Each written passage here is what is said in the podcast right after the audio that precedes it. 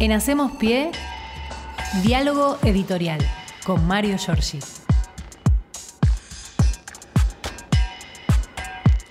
Muy bien, estamos con Mario Giorgi para hacer este, el diálogo editorial. ¿Qué tal, Mario? Buen día, ¿cómo te va? ¿Cómo va, Fernando Axel? ¿Cómo están? Hola, Mario, Muy bien. estábamos acá comentando este, el 17 de octubre desdoblado que hubo ayer, las diferentes este, cuestiones políticas que se pueden llegar a, a rescatar, pero bueno, nos interesa mucho tu visión, Mario. Bueno, yo voy a decirles algo. Para mí hubo una sola celebración del 17 de octubre que es la que tiene que ver con la Plaza de Mayo, inherente a la historia misma del peronismo la Plaza de Mayo. Las otras dos actividades fuertes las eh, podríamos calificar como encuentros hasta casi privados. Al estadio de obras sanitarias había que entrar con una pulserita como invitado. Y este, en el distrito de La Matanza, en Gregorio de la Ferrer, Emilio Pérsico lanzó la campaña ah, de su mujer, eh, Patricia Cubría, a la candidatura a intendenta del distrito que conduce Fernando Espinosa. Por lo tanto, me parece que hay un solo acto de celebración del 17 de octubre porque lo que pasó en obras sanitarias es muy lejano a lo que está reclamando el pueblo trabajador en la República Argentina, salir eh, a proponer un candidato a la presidencia y reclamar las bancas en la Cámara de Diputados para el, sector sindical eh, que mantiene a las mismas personas en sus cargos desde hace tantos años y la reaparición estelar de Luis Barrio Nuevo, me parece que está muy lejos de la realidad que están padeciendo muchísimos compatriotas en un momento donde el alimento no llega, donde el trabajo, si lo conseguís, está por debajo de los niveles de pobreza, de manera que me parece que hay que este, recordar el 17 de octubre en las plazas, en la plaza y en las plazas, porque también los hubo en eh, distintas provincias argentinas, y porque además el documento que se leyó allí en la plaza, más allá de las personas que allí confluyeron, que dicho sea de paso, es una confluencia eh, que dejó de lado, por ejemplo, viejas, este, viejas confrontaciones, como por ejemplo la de Cachorro Godoy y Boyaski, que estaban juntos allí, eh, la historia de este, la familia Moyano con, con la familia Kirchner, si querés, este, en ese mismo espacio, y este, además el ciudadano que refleja en el 17 de octubre esa idea de la lealtad que, eh, a diferencia de lo que muchos creemos, este, o por lo menos resolvemos rápidamente, habla de la lealtad de los conductores con su pueblo, y no al revés. A mí me parece que se reivindica en el Día de la Lealtad ese agradecimiento popular hacia la lealtad de la convicción de los sucesos que produjo Juan Domingo Perón siendo secretario de Trabajo y Previsión y vicepresidente de la Nación, hasta que, como vieron que era un hombre que crecía en el espacio político del poder, lo mandaron en cana. Y allí se produce obviamente el 17 de octubre. Yo creo que en el día de ayer el documento que fue consensuado, una movilización este, como siempre hace el pueblo eh, pacífica, eh, aquí no hubo, lo dijo creo Máximo Kirchner, no había guillotina, no había bolsas mortuorias, no había orcas, y mm, este, me parece que el documento hay que destacar allí porque es un llamado de atención incluso al propio Alberto Fernández que está obviamente presentándose como candidato a su propia reelección, tiene derecho a hacerlo sin ninguna duda y habló él mismo de su propia debilidad o, o describiendo lo que algunos dicen que es su debilidad al frente del Poder Ejecutivo, eh, en un escenario donde eh, en el mm, acto de la finalización de la autopista de Seis a Cañuelas también hizo una referencia de carácter político profundo, pero en el mismo día, 17 de octubre, se sentaron a hablar con Daniel Funes de Rioja, el titular de la COPAL, el hombre que, este, a pesar de tres años de diálogo, no puede contener los precios de los alimentos, no puede, no quiere, no importa este, el precio de los alimentos. Así que me parece que el 17 de octubre hay que circunscribirlo a ese documento donde se reclamó que tenga el rol del Estado en el control y la planificación de la economía, las políticas de aliento a la producción y la generación de trabajo digno, el sistema financiero, recordemos que seguimos estando bajo este, una ley de la dictadura de 1977, la Ley de Entidades Financieras, y es necesario, dice el documento, desmontar los mecanismos de especulación para cortar definitivamente la fuga de capitales,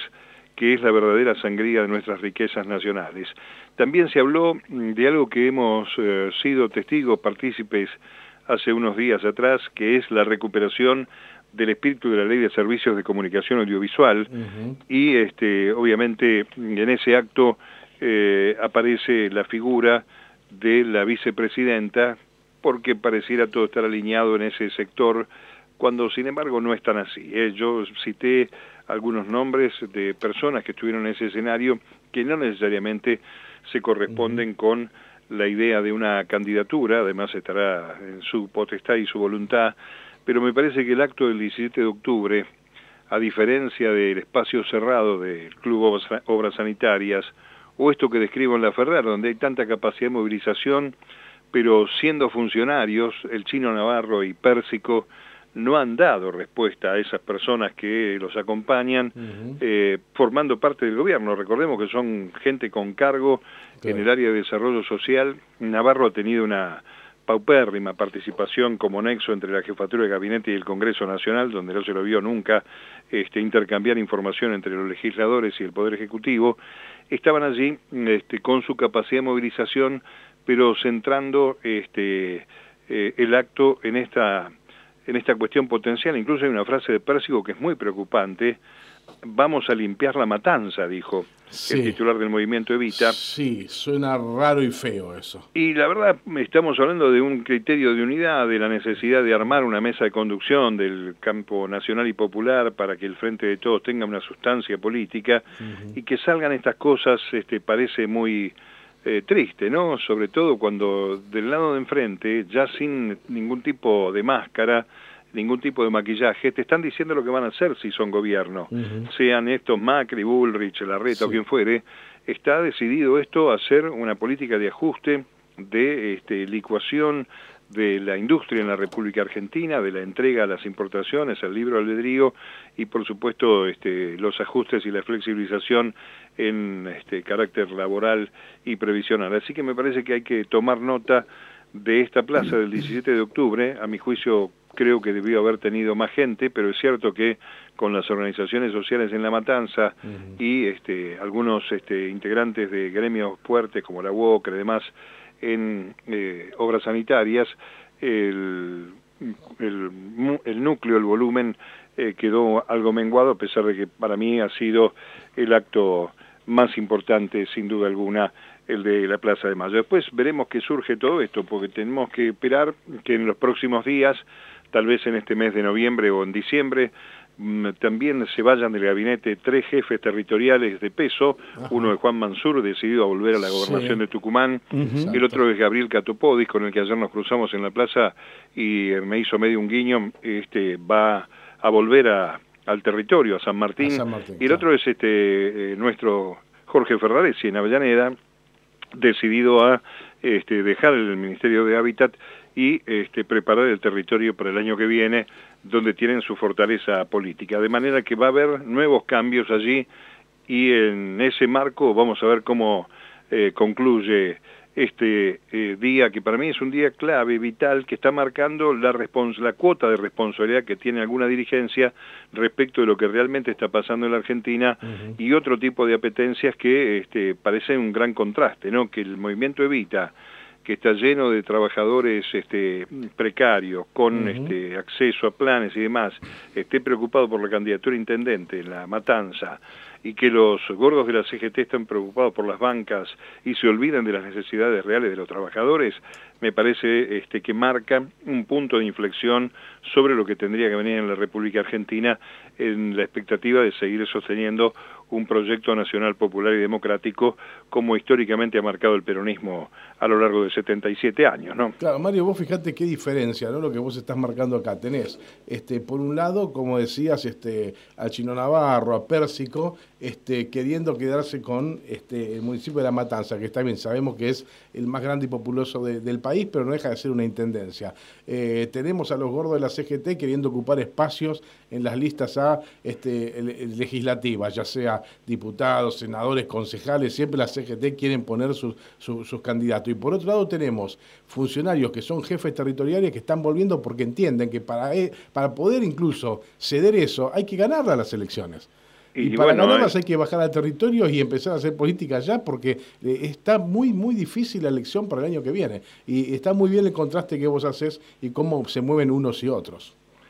Hay que decir que este, Acuña, Daer, y en ese momento me parece Juan Carlos Smith, que era el secretario general, los tres co-secretarios de la CGT,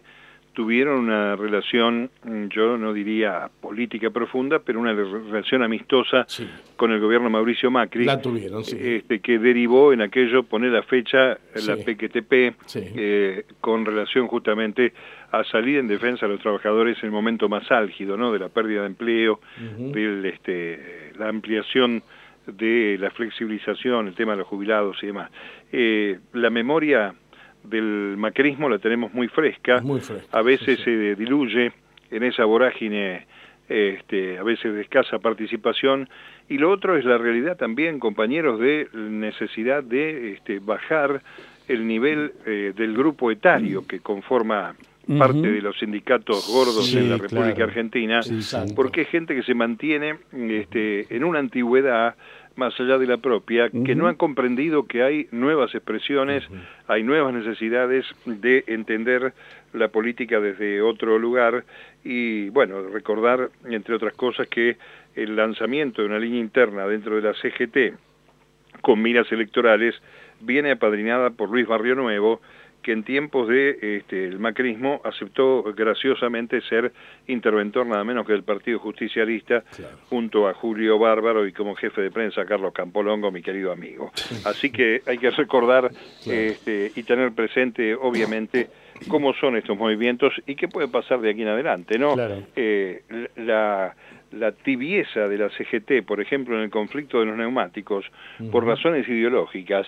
ya que se trata de un gremio dirigido por este, integrantes del Partido Obrero, marca las claras el movimiento del componente sectario que tienen estos sectores en lugar de abrir el juego en la defensa encendida de los trabajadores, ¿no? Eso está muy clarito. Sí, aparte que se, descansan en, los laureles, esto, esto eh, como decís vos, este, eternos dirigentes, y después se llevan sorpresa, como se llevaron en la UOM, como se llevaron en, en, su momento también este, en la UOCRA, eh, donde hay dirigentes de izquierda que eh, terminan este, consiguiendo seccionales y terminan teniendo incluso ellos sorpresas adentro, les pasó a los ferroviarios, le pasó a la UTA. ¿eh? este, que tiene que ver con eso también de que descansan en los laureles y se olvidan de que de su principal trabajo que es defender a los laburantes. Así es, bueno, ha sido el 17 de octubre, me parece que es un 17 de octubre para ver cómo sigue el panorama desde las políticas públicas eh, sobre la expectativa electoral que pueda tener cualquiera de los integrantes del Frente de Todos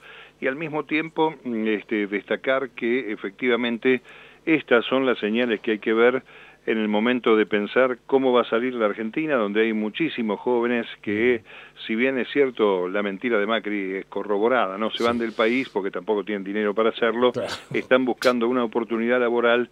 y mm, este, lejana a esta realidad está esta, esta apreciación mm, discursiva de quienes hicieron estos actos que para mí no corresponden eh, claramente a describirlos como el Día de la Lealtad, ¿no? Eh, en todo caso, lealtad respecto de qué cosa que sería bueno profundizar en otro momento. Bueno, Mario, si te parece, nos reencontramos nuevamente en cualquier momento. Un abrazo, hasta mañana. Gracias. Mario.